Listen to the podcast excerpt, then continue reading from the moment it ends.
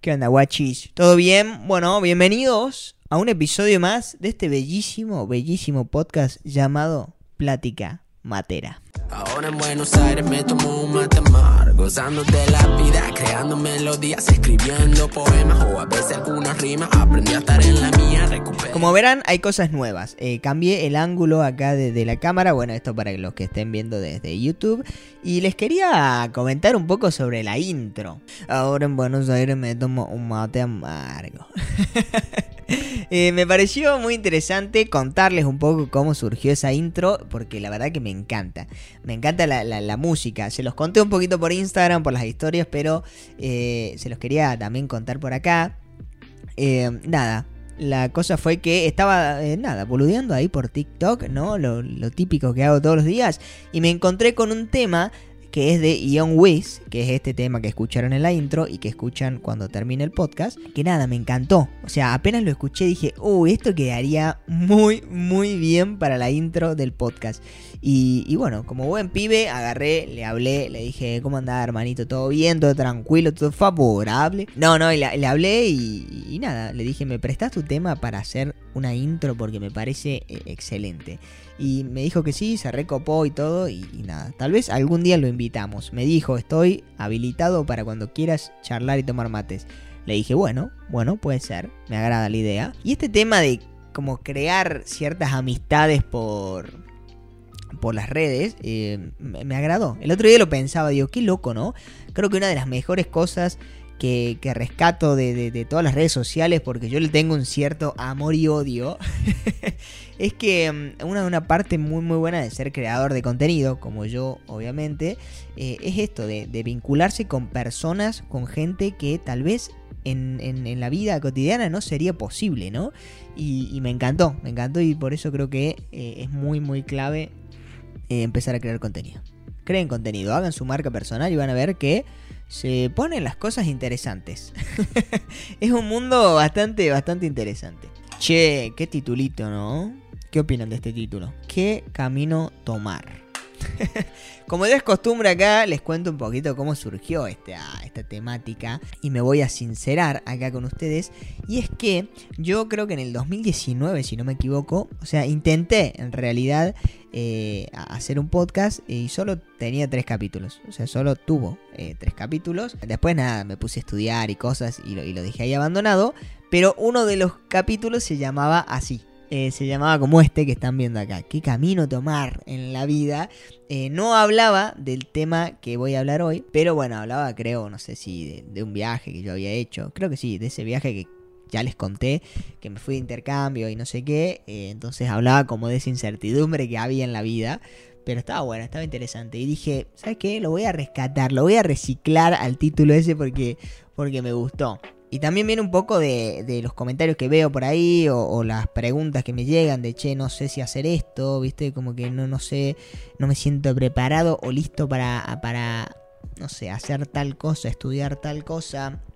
O no sé qué camino tomar en mi vida, ¿no? Que hoy en día hay un poco, un poco de incertidumbre porque las épocas cambiaron. Pero bueno, entrando un poco en tema, lo primero que sí quiero que sepan es que el verdadero camino hacia su propósito solo lo van a encontrar probando cosas.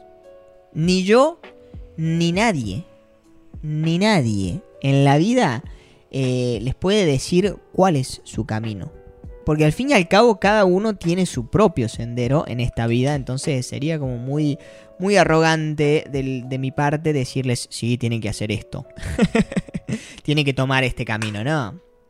Cada uno decide en base a su contexto y a lo que, y a lo que sea. Pero les cuento un poco una anécdota de, de por qué les digo esto de que cada uno tiene que encontrar y probar cosas. Porque me acuerdo cuando yo era adolescente y llegaba esa época de, de, bueno, tengo que ver qué es lo que tengo que estudiar, ¿no? Porque en cierto aspecto tengo que ver qué hacer con mi vida. Llegaba esa época y realmente yo no sabía muy bien eh, qué estudiar. Fue como unos dos años antes, creo, de, de empezar a ver todo este tema de qué estudiar y eso, ¿no? Y a mí se me daba muy bien la parte de nada, de dibujar, de hacer cosas, manualidades, eh, como las dimensiones y todo, ¿no? Y siempre, siempre mis viejos me habían dicho, bueno, vos podés ser muy buen arquitecto. Vos podés ser muy, muy buen arquitecto. Y no sé qué, y no sé qué. Y bueno, así como por dos años me llenaron la cabeza de que, bueno, yo podía ser arquitecto. Y entonces, adivinen qué estudié. Hice dos años de arquitectura. Cuando tuve que elegir la carrera dije, ok, bueno, elijo arquitectura, lógicamente, porque ya hace dos años vengo diciendo, sí, yo voy a ser arquitecto. Y la verdad que era una carrera que, eh, nada, sí, estaba buena, sí era interesante eh, y sí me iba bien. Pero después de probarla, me di cuenta que no era mi camino. O sea, no era lo que realmente yo quería para mi vida. Entonces ahí está un poco esto de que les digo que cada uno tiene su propio camino y que lo encuentran también probando, ¿no? Cada uno tiene su propósito probando cosas. O sea, ese camino de estudiar arquitectura o ser arquitecto no era un camino que yo lo haya elegido, era simplemente que me lo pusieron mis viejos ahí en, mi cabeza, no con una mala intención en absoluto, pero inconscientemente, ¿no? Y yo me autoconvencí de que era muy bueno para eso. Después, bueno, probando, me di cuenta que no era lo que yo realmente quería. Se me daba bien, pero no era lo que yo quería. Y creo que uno de los temas eh, pilares dentro de este episodio es claramente el propósito. Entonces, la primera pregunta que creo que también es fundamental hacerse es, ¿cuál es mi propósito en la vida? ¿Cuál es mi propósito en la vida?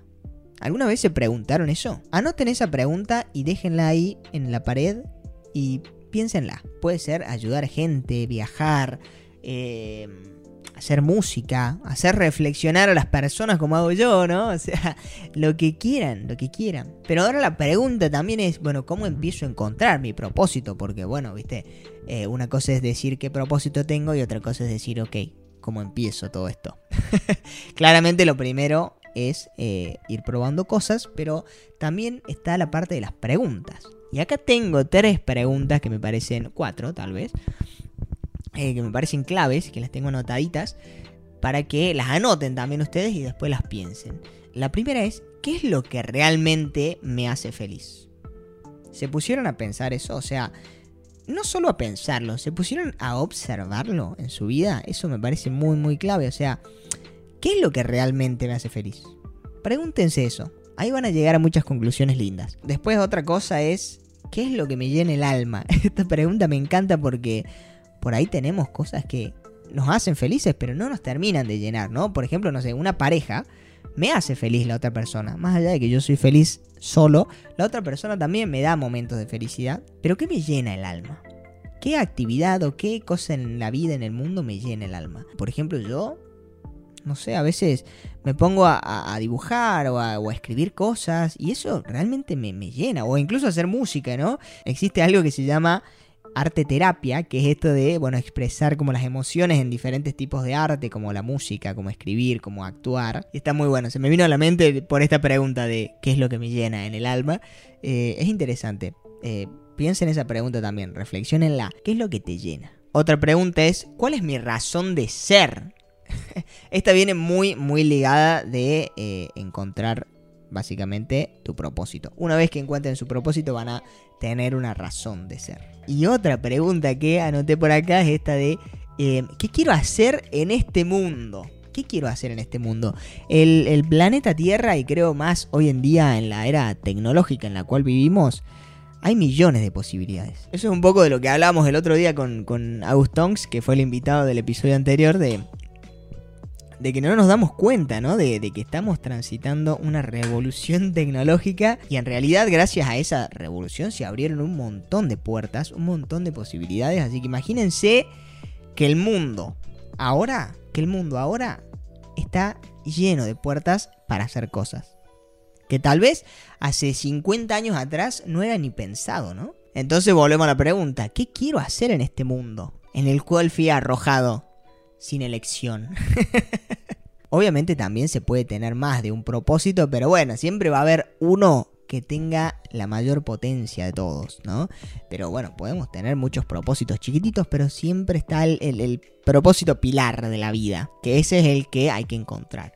Y a veces hasta incluso me da, me da como un poco de pena, ¿no? Ver, ver personas que simplemente viven la vida sin encontrar su propósito o sin saber por qué la están viviendo.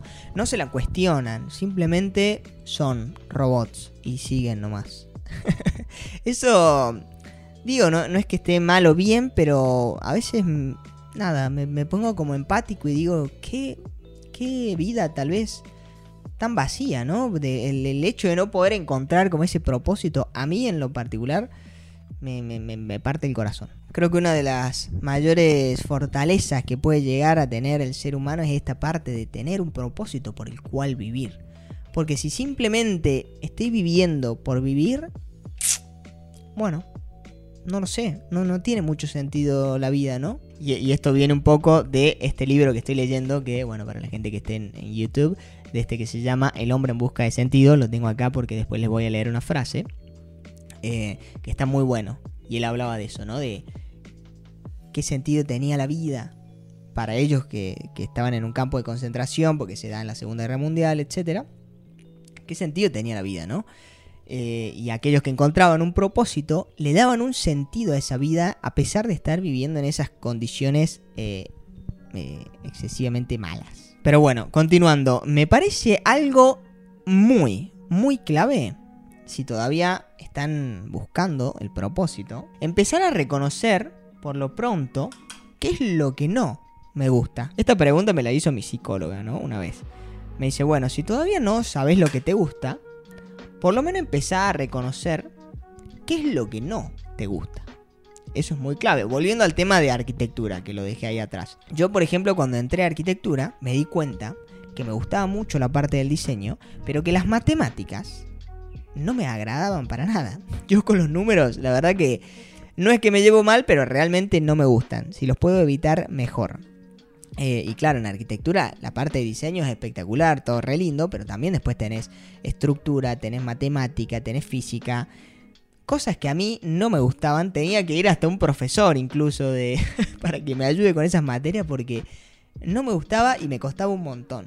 Entonces ahí reconocí un poco de, ok, ¿qué es lo que no me gusta? Si todavía no reconocí lo que me gusta, ¿qué es lo que no me gusta? Bueno, la parte de la matemática, la verdad que no me gusta. La parte de los números no me gusta. Entonces, por el área de, no sé, administración o cosas así, no me iría, ¿no? Así que empiecen a pensar eso por lo pronto. Si todavía están ahí divagando, bueno, ¿qué es lo que no te gusta? Esto lo anoté a propósito porque dije, se los voy a decir. Y es que nunca es tarde para empezar. Y nunca es tarde para empezar de nuevo también. Eh, curiosamente, yo pensé que mi audiencia en las redes sociales y en el podcast este era de gente, nada, de gente más joven, ¿no? De 16, 17, 20, a lo sumo 22, por ahí. Pero me sorprendió ver que tengo audiencia y, y personas que, que son grandes, o sea, tienen 40, 42 años, 43, lo que sea, 50, 60 incluso. Y bueno, y, y me han llegado por ahí un par de mensajes o leo en los comentarios, ¿no? De, algún video que, que haga, siempre hay alguien que dice, che, bueno, pero yo tengo 40 años, ya no doy para esto. Y yo es como que digo, ¿cómo que? ¿Cómo que no da? Siempre da, siempre se puede empezar, siempre se puede empezar de nuevo. No hay un- una, una edad marcada para hacer tal cosa. Obviamente, siendo realistas.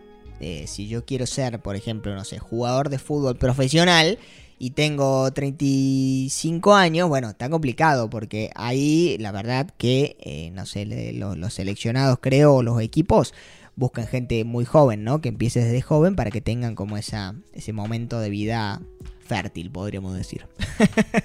Entonces, bueno, cayendo en ese realismo, dentro de eso hay muchísimas posibilidades, ¿no?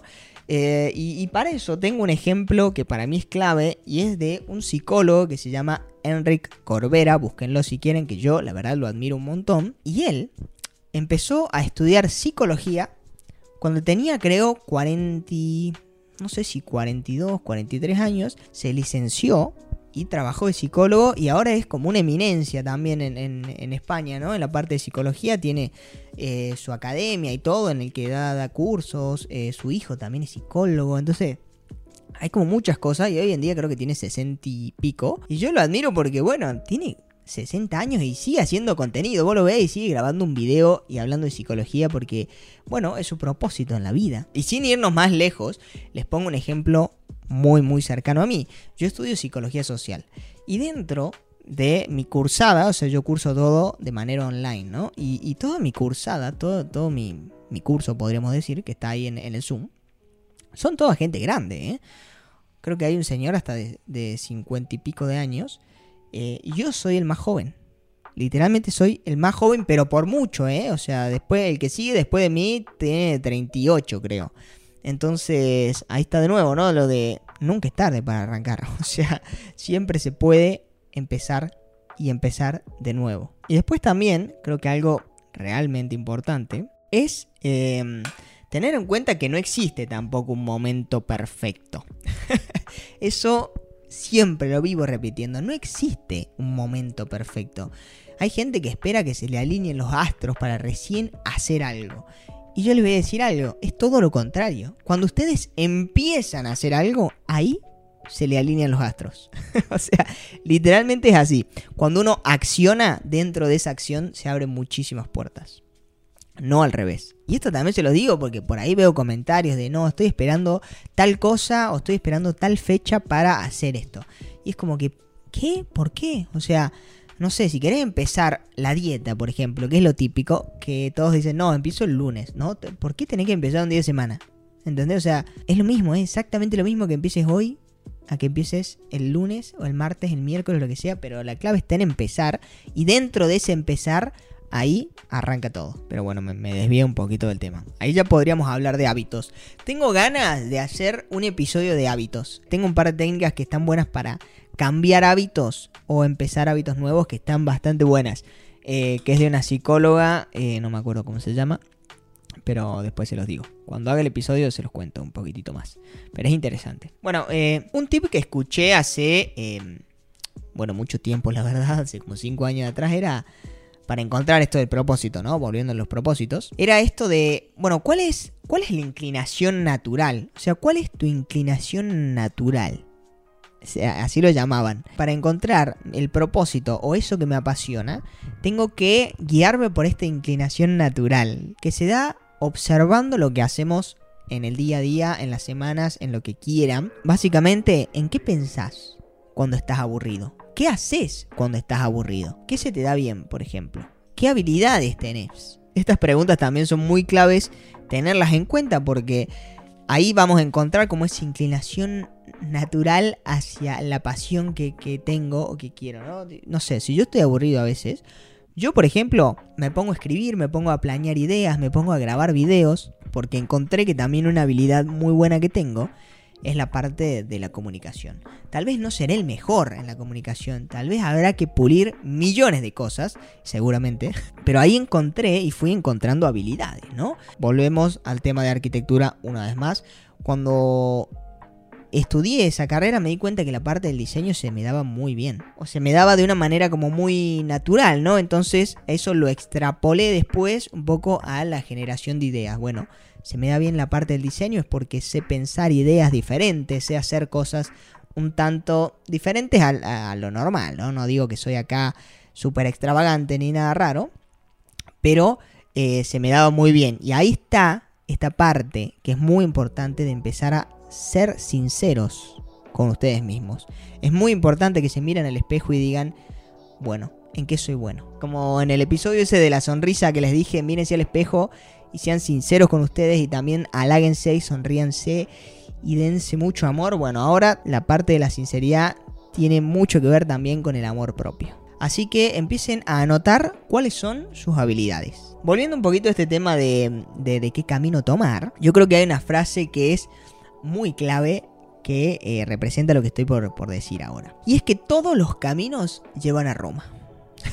no sé si es una frase, en realidad es una oración, porque es verdad que antes, no sé, no sé ahora, pero antes todos los caminos llevaban a, llevaban a Roma, ¿no? Y a lo que voy con esto es que cuando uno tiene un propósito o un objetivo, hay miles de caminos y hay mil formas de llegar a un mismo punto. No existe una fórmula secreta que yo les pueda decir ahora y eso los va a llevar hasta su propósito de una manera mágica. No, ojalá.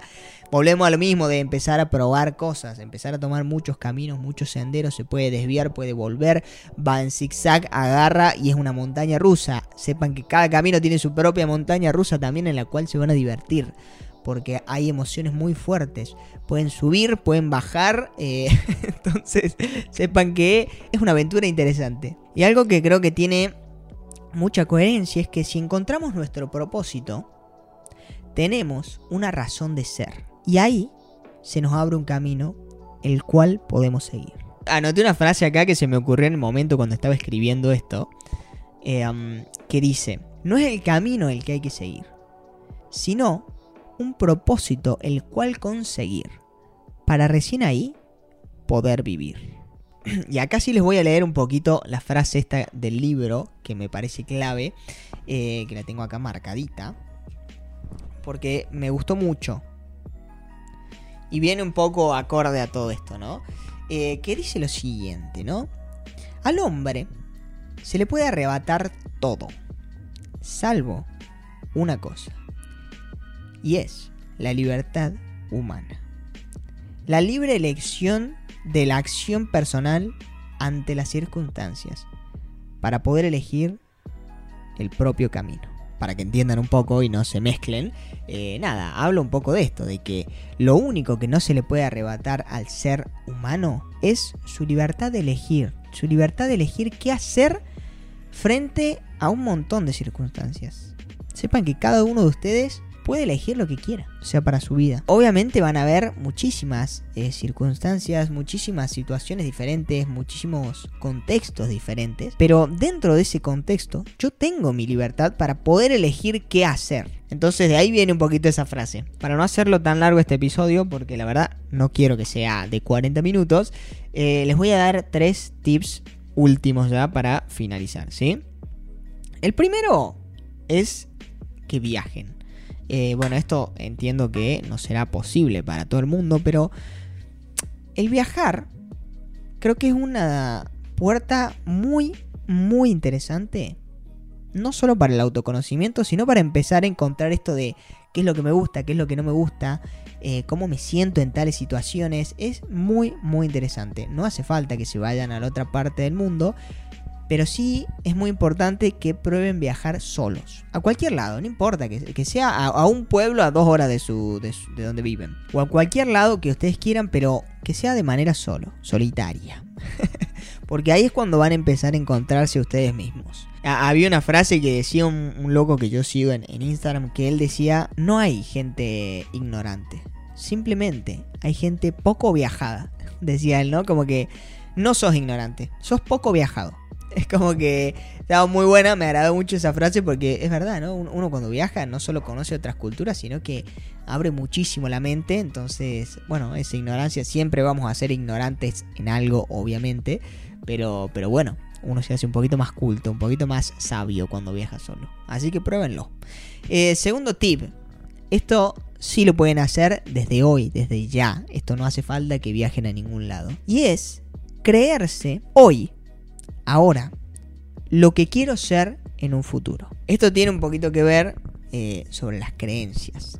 ¿Sí? Les pongo un ejemplo muy mío, claramente, porque siempre me gusta poner ejemplos míos. Yo hace más o menos un mes por ahí eh, no me animaba a subir historias a Instagram. Yo sé que ustedes dirán, pero este comunica bien, eh, hace videos, no sé qué, no sé qué, pero tenía otro concepto porque, bueno, me siguen, no sé, mis viejos, mis hermanos, mis primos, mis amigos, eh, y más allá de todas las personas y todos ustedes que también me siguen, hay otro tipo de comunidad en la cual me daba como vergüenza a ser juzgado. Pero una noche, antes de acostarme a dormir, dije, che, si yo quiero ser eh, influencer, ¿no? Porque a mí me encanta, a mí me recontra divierte esta parte de ser influencer, más allá de ser comunicador y, estudiar, bueno, en la rama de la psicología, lo que sea. Me encanta esta parte de ser influencer, me recontra divierte, entonces dije, si yo quiero ser algún día un influencer como muy grande, un comunicador importante, tengo que empezar desde ya a hacer cosas, a creerme lo que ya voy a hacer, pero creérmelo hoy. Así que agarré esa misma noche el celular, grabé una historia, no sé qué conté. Eh, pero bueno, se fue dando y me impresioné porque en ese accionar, volvemos a lo mismo, en ese tomar acción y empezar a actuar, van a ver que se les abren muchos caminos. Y ahí se me abrieron muchos caminos como, bueno, me, habló gente que por ahí, no sé, hace mucho no me hablaba, o me hablaron personas que tal vez quieren participar en el podcast, que yo no les quiero anticipar nada por las dudas. Eh, Y, me, gustó un montón porque aparte hubo también mucha interacción de parte de, ustedes y, y, me divertí. Entonces lo empecé a hacer más seguido y ahora es como re normal transmitirle mensajes o mi día a día o contarles cosas por las historias de Instagram. Y si ponemos otro ejemplo, un poquito más sencillo, eh, tal vez quieren empezar a, a entrenar, a empezar a ser deportistas, ¿no? Y nunca hicieron deporte. Bueno, lo primero que tienen que hacer, incluso yo diría antes de empezar a hacer deporte, es empezar a creerse que ya son deportistas. No, no hace falta que sean deportistas de élite, pero empezar a creerse realmente, ok, ya soy una persona deportista. Entonces voy al gimnasio ya con esa mentalidad. O voy y salgo a correr con esa mentalidad. O empiezo a comer bien porque yo ya soy deportista, yo ya me empiezo a cuidar. Obviamente eso también tiene que ver con aspectos de, valorarse, de amor propio, de disciplina y todo, pero empieza por esa creencia también. Entonces, vuelvo a lo mismo, créanse desde hoy lo que ya quieren ser en un futuro. Y por último, y yo creo que lo más importante de este episodio, y por eso lo dejé para el final, es que la clave para encontrar ese camino que buscamos no está en lo externo, no está en lo mundano, no está afuera. El camino aparece cuando uno empieza a buscar adentro. Así que si quieren encontrar su propósito de vida, no lo busquen afuera, búsquenlo adentro suyo. Primero empiecen a entender y a buscar sus emociones y esas emociones son las que se expresan después en el exterior. Así que los dejo con esa reflexión como última parte de este episodio. Gente querida, les mando un abrazo enorme. Disfruten su día, su semana, su mes, su año. Y nos estamos viendo nosotros en el episodio que viene. Muchísimas gracias por escuchar. Nos vemos en la próxima. Estoy tranquilo, no me freno conmigo. Visualizo el camino, sé dónde estoy, todo lo vivo cuando lo digo. Estoy tranquilo.